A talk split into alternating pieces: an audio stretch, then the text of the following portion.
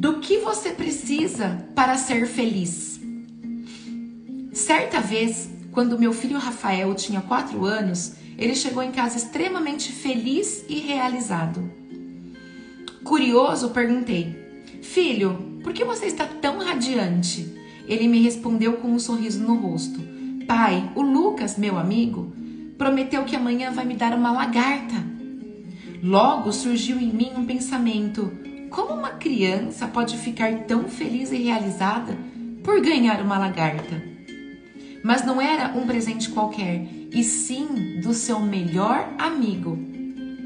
Depois, quando fui me deitar, comecei a refletir sobre o episódio e cheguei à conclusão de que as sensações de felicidade e realizações, e, e realizações podem vir das mais diversas maneiras dependem tão somente do significado que você dá para elas.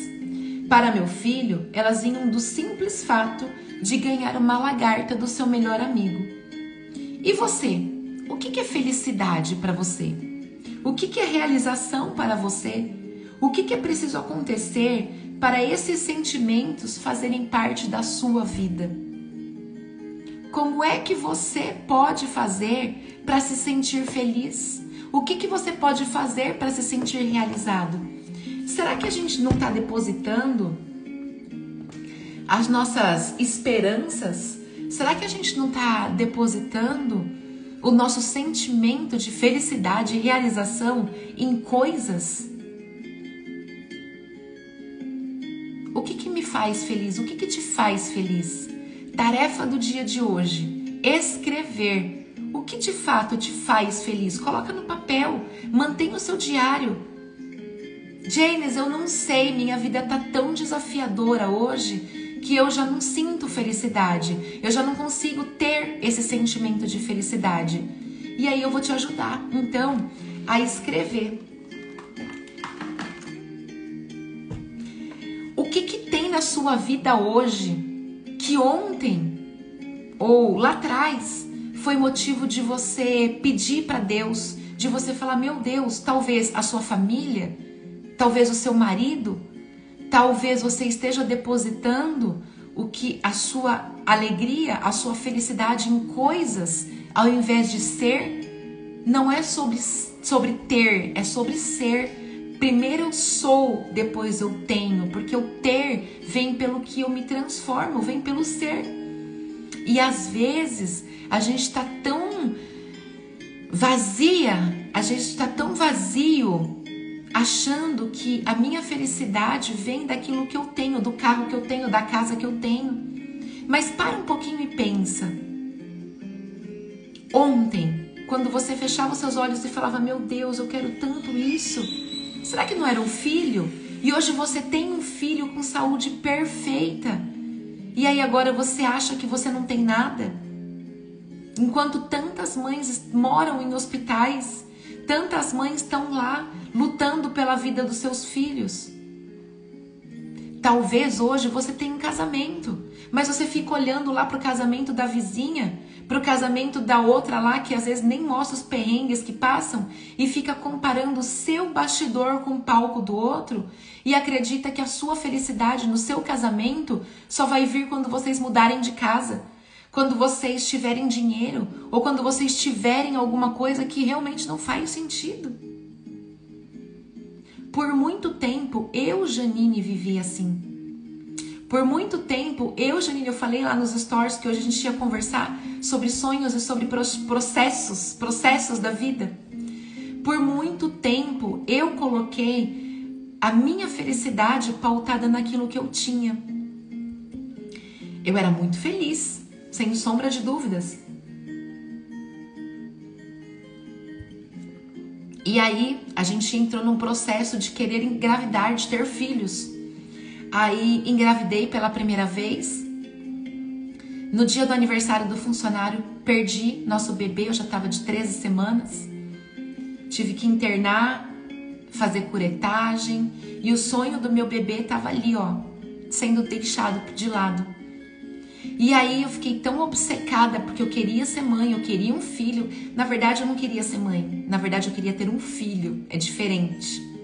E aí eu fiquei tão obcecada por ter um filho, por ter um filho, que passou pouquinho tempo que eu perdi o primeiro bebê, já comecei a engravidar de novo, engravidei de novo, tava muito feliz. E aí eu perdi o meu segundo bebê. Quando eu perdi o meu segundo bebê, eu fiquei tão triste, eu fiquei tão amargurada da vida que eu não via sentido mais em nada. O funcionário foi e comprou um cachorro para ver se conseguia me ver feliz novamente. E aí, eu era uma pessoa vazia, eu estava vazia, e eu só conseguia enxergar a minha felicidade se eu tivesse um filho. Eu não me preparei para a maternidade. Eu não, não busquei valor naquilo que era de valor. Eu queria ter um filho.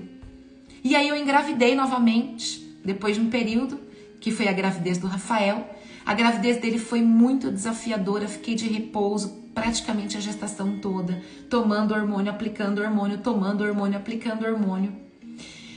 E aí eu tive o Rafael. Rafael nasceu dia 18 de agosto de 2010. Eu me lembro que chegou o Natal, dezembro.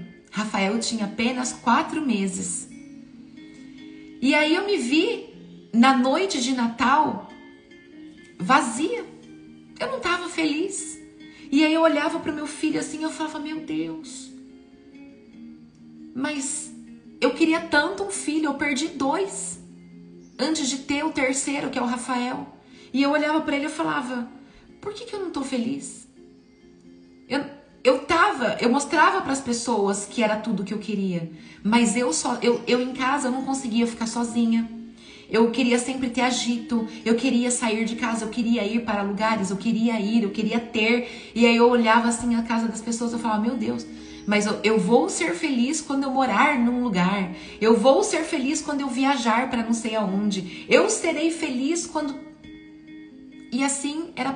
E aí eu trabalhava com em empresa. E aí quando eu voltei a trabalhar em empresa, eu deixava o Rafael na escola e ia trabalhar, mas eu não era mais feliz com o meu trabalho.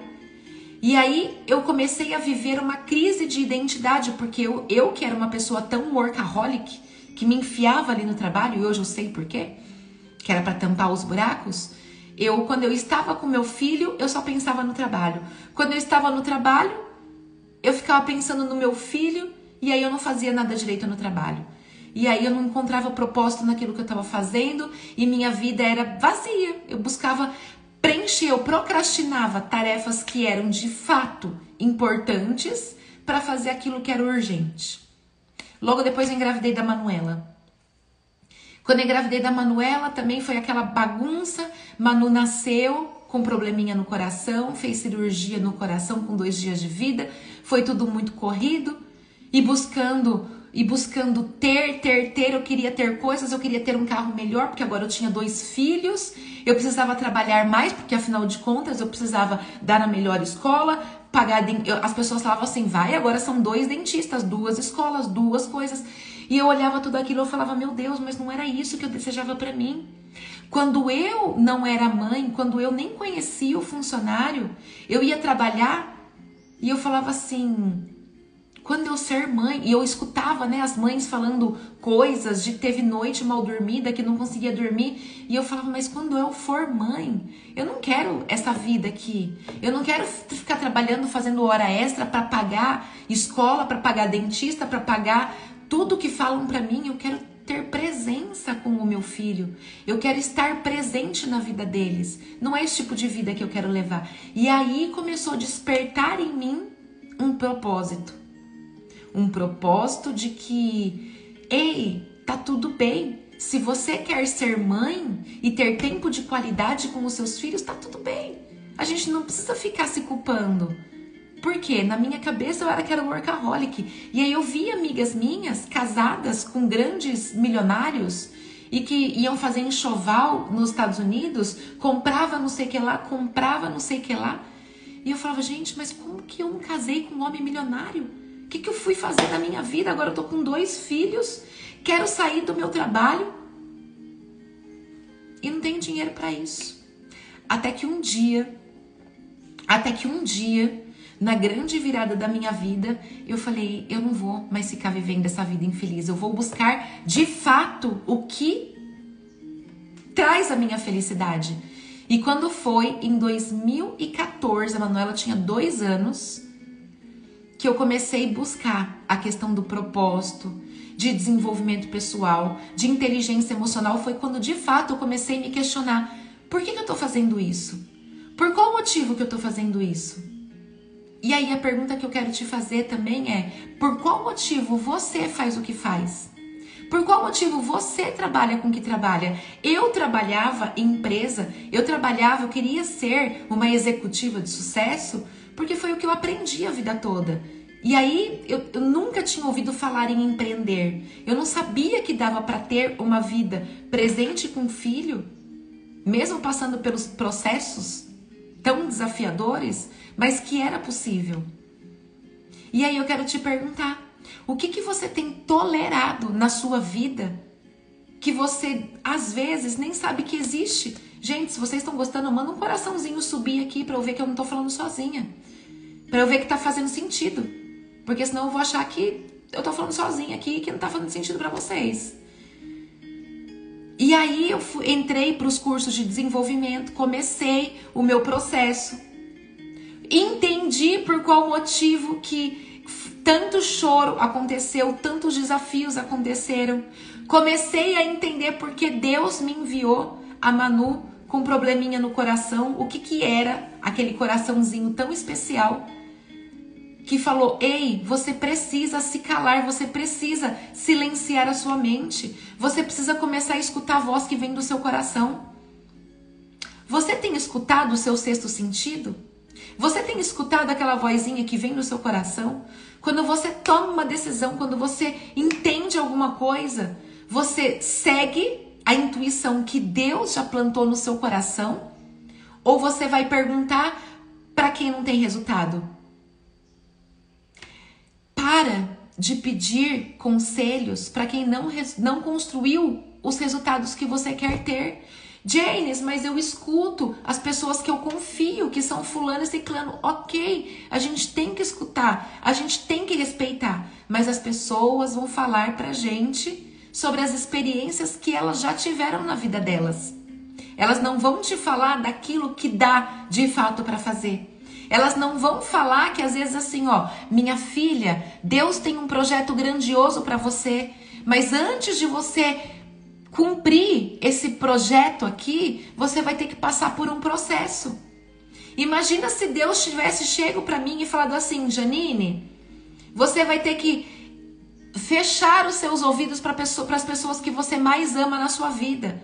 Você vai ter que suportar as pessoas falar assim, ó, não vai dar certo, desiste, você não nasceu para isso, para de sonhar, pré, pensa nos seus filhos. Se eu tivesse escutado, eu não estaria aqui. E muitas vezes a gente fala: "Não, eu tô escutando". Não tá. Porque a dor do processo é dolorosa. Se Deus tivesse chego plantado aqui na minha frente e falado assim: "Minha filha, os seus desafios serão tão fortes financeiramente que você não vai ter dinheiro para comprar comida, você não vai ter dinheiro para pagar luz. Você vai ter que durante uma semana com a sua geladeira desligada, com dois filhos pequenos, dormir 8 horas da noite porque e ficar à luz de velas e inventa para os seus filhos, inventa a brincadeira, coloca cor nessa dor que eu tô te dando. Inventa, os seus filhos não precisam saber dos desafios, eles são muito novos. E aí foi quando a gente começou a tomar banho de contraste em casa. Por uma semana não tinha luz. Por uma semana não tinha geladeira ligada. E aí a gente fazia piquenique no meio da sala. A gente inventava acampamento 8 horas da noite para todo mundo dormir. A gente entrava para tomar banho, todo mundo pulando. Banho de contraste. Por dentro eu tava morta. Mas por fora eu tava mostrando para eles que aquilo ali era divertido. E foi graças a eu passar por isso e eu tive que me afastar das pessoas que eu amo por esse tempo. Eu tive que me afastar das pessoas que queriam me ajudar, porque se elas me ajudassem, talvez esse clube de hoje esteja sendo muito difícil para minha mãe escutar.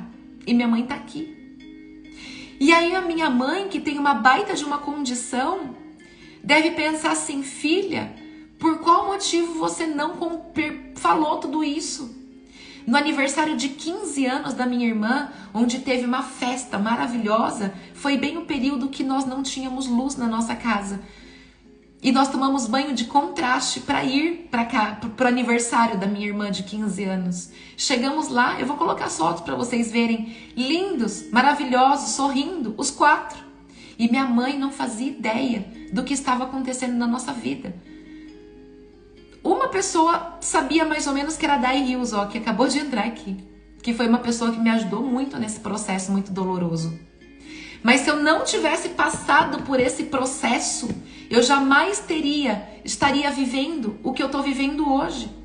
E é isso que eu quero falar para vocês. Eu não sei se é uma dor emocional, eu não sei se é uma dor financeira, eu não sei qual é a dor que você está passando agora. Se é a dor do vazio, que apesar de você ter tudo, você tem casa, você tem carro, você tem comida, você tem viagens internacionais, mas você não tem esse fogo do Espírito Santo de Deus que queima dentro de você. Eu não sei qual é esse momento que você está passando, qual é a fase que você está passando, mas deixa eu te falar uma coisa. Existe tempo para se calar e tempo para falar. Existe tempo para descansar e tempo para agir. Existe tempo para tudo na vida, gente. Vamos pensar aqui, a uva. A uva, ela é pisoteada. A uva, quando você entra no mercado, ela tá lá naquela bancada junto com todas as outras frutas, junto com outras coisas, às vezes com outras uvas podres, né? Ali no processo dela. E aí a uva, para ela se transformar em vinho, o que que precisa fazer? Precisa ser pisoteada, precisa ser esmagada. Ninguém na vida vai vai estar tá lá ó, na prateleira de destaque sendo vinho se antes não foi pisoteado, se não foi massacrado quando era uva. Nenhuma borboleta vai ter aquelas asas lindas e maravilhosas e gigantes e coloridas se não for um inseto, uma lagarta que rasteja antes e que ninguém coloca no meio da sala. Quem aqui coloca no meio da sala um quadro de lagarta? Ninguém coloca. A gente coloca quadro de borboleta com as asas gigantescas, mas você sabe o que, que acontece? Você sabe o que, que precisa acontecer para a borboleta ter a asa gigante e colorida? Quanto mais apertado é o casulo, maiores são as suas asas. E o que isso significa? Quanto mais doloroso for o seu processo, maiores serão os seus voos. Quanto menos luz entra no casulo, ou seja, quanto mais escuro é o casulo ali da lagarta, mais colorida são as suas asas. Vocês sabiam disso? E o que, que a gente aprende com isso? Que quanto mais você ficar no seu vale, na sua dor, calado, colocando seu joelho no chão e abrindo o seu coração para Deus, porque você precisa aprender. Não dê acesso a quem não te dá destino. Para de levar as suas dores, os seus problemas, os seus desafios para quem não vai fazer nada a respeito. E o único, o único que pode fazer algo para que você viva o projeto da sua vida é Deus. É o único. Não é sua mãe, não é seu pai, não é sua amiga, não é ninguém. É Deus. Coloca o seu joelho no chão e foi o que nós fizemos nesse processo. Ninguém sabia do nosso processo, nem mesmo a minha mãe que poderia me ajudar. Mas se ela tivesse me ajudado, eu sempre teria um plano B, sabe? A gente não pensa no que, no que a gente pode, a gente não acredita na nossa capacidade. Então, minhas queridas e meus queridos, é disso que eu tô falando. Se é o seu tempo de ser borboleta agora, se é o seu tempo de ser uva, para depois ela tá naquela prateleira de destaque que virou um vinho que custa um absurdo. Outro dia eu tomei um vinho de 10 mil reais. Pois é. Nosso mentor, quando nós fazíamos parte de um outro projeto, quando nós atingimos uma meta muito grande, nós, ele abriu um vinho que custava 10 mil reais. E aí eu tomava aquele vinho, assim, sem entender nada de vinho, né? Falava, gente, mas como é que pode custar 10 mil reais isso aqui? E aí ele me explicou, porque passou por esse processo, porque tem sei lá quantos anos, quase 100 anos o negócio. E, e é isso, gente. Então, toda vez que a gente pensa em pegar atalhos da vida, a gente está deixando de passar pelo processo que nós precisamos passar. Ganhamos um selo, gratidão, meu amor. Ó, toda vez que você adquire um selo, quando tocar o seu coração a mensagem, adquire um selo. Esse selo vai ajudar que a nossa mensagem chegue muito mais adiante. Então, o que eu quero te dizer é o seguinte: eu não sei se você está na fase da uva ou da lagarta, ou se você está na fase da borboleta e do vinho. Mas tudo tem o seu tempo. E quando você estiver ali, ó, rastejando como a lagarta, ou sendo pisoteado como a uva, fica aí no escurinho do seu processo. Cale-se, cale-se, silencia sua mente. Escuta o que Deus tem para você. Começa a acreditar nas vozes que saem do seu coração.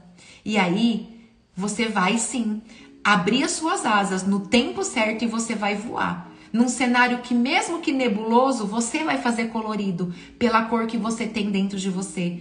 Porque quando a gente passa, quando a gente sobrevive às dores do processo, a gente se torna autoridade. E quando a gente se torna autoridade, meus queridos, nada mais nos abala. Minha mãe falou assim: gratidão, Carolzinha, pelo selo.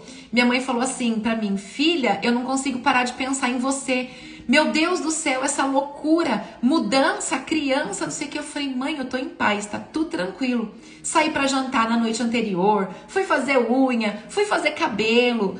Tá uma bagunça? Tá, mas eu aprendi com a dor do meu processo que existe tempo para tudo. Deu tudo certo. Olha só, deu tudo certo sabe? E aí às vezes a gente fica se desesperando e deixa eu te falar uma coisa, a nossa vida ela é uma novela, é feito novela, na novela tudo não dá certo no fim? Nos filmes, tudo não dá certo no final? Pois é, na nossa vida também é assim. Tudo no final sempre dá certo. Nós só precisamos ter a sabedoria e o discernimento de aprender a viver as dores do processo. Olha, o tema que eu ia falar hoje ficou aqui, vai ficar para segunda-feira, porque de verdade me veio no coração de contar essa história, me veio no coração de contar para vocês as dores, né, do nosso processo, para que a gente possa estar tá vivendo isso aqui, que eu sei que é só o começo. Eu tô vibrando com tudo isso aqui. Eu chorei na hora que eu entrei nessa casa ontem, porque a gente precisa celebrar, por menor que seja, os nossos resultados. Porque isso aqui é fruto daquilo que eu tanto sonhava ontem. Hoje eu sonho muito mais alto. Oh, esse sonho, ó, muito mais alto. Mas isso aqui faz parte do que eu sonhei lá atrás, quando eu comecei a sonhar. Então, meus queridos e minhas queridas, ó, sinta meu abraço bem apertado, porque se você tá passando pelo vale da lagarta e do, da uva, eu sei o que você tá passando, porque eu passei por isso. E passo muitos, muitos, muitos processos ainda. E eu sei que eu irei passar, mas quanto mais eu me preparo, quanto mais eu mergulho no portal do Clube P, se você ainda não faz parte, o link está lá no perfil. Quanto mais eu mergulho para o que eu tenho dentro de mim e quanto mais eu olho lá para cima na direção de Deus, mais nós melhoramos os nossos resultados. Beijo tem post? Tem post. Ai, que coisa mais linda. Funcionário tá muito eficiente, merece ser promovido. Tem post. Vai lá no post, deixa sua curtidinha, deixa seu comentário, fala, Janis, o que fez sentido para mim foi tal. Se você não quiser escrever nada, fica tranquilo, mas coloca lá a lagartinha e a borboleta para mostrar que você tá vivendo as dores do processo e que você vai viver o quê? O grande resultado do seu processo, que é o projeto que Deus tem para você. Obrigada, Dani. Ó, a gente precisa marcar um café, tá? Pode me convidar para ir na sua casa, porque eu tomo café com você. Quando tiver tudo pronto aqui, eu te convido. Beijo no coração, gente. Até amanhã.